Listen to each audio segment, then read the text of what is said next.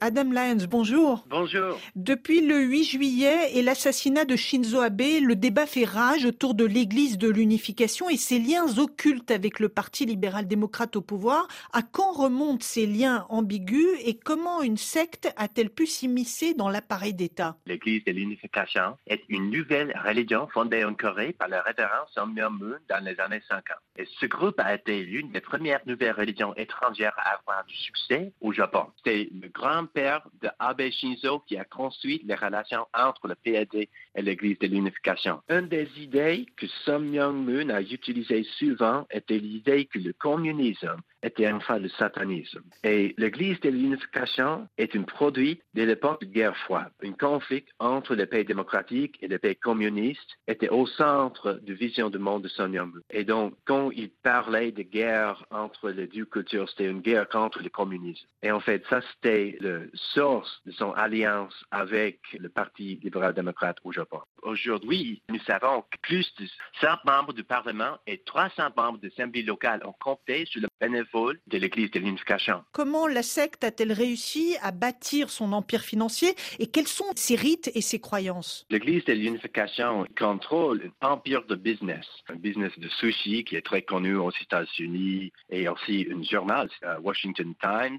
Et le rite le plus célèbre est la cérémonie de mariage de masse. L'idée derrière cette cérémonie est le fait que des personnes issues de cultures autrefois en guerre deviennent des familles dans le processus d'unification du monde. Mais maintenant, le scandale actuel, il s'agit des ventes spirituelles. En fait, c'est comme un type d'arnaque à la voyance dans lequel une voyante cherche à collecter de l'argent en trouvant des clients dans le grand public. Le voyant dit, par exemple, au client qu'il est confronté à des menaces qui doivent être écartées par la charte de protection future. Il utilise des idées comme le concept du karma tiré du bouddhisme et incluant les idées que les ancêtres ont fait de mauvaises choses contre le Corée pendant l'époque du colonialisme japonais au Corée. Et donc, ces idées, ils ne fonctionnent pas dehors du Japon. En chute dans les sondages, le Premier ministre Fumio Kishida s'attaque au statut d'organisation religieuse de la Oui. secte Moon qui lui permet de ne pas payer d'impôts.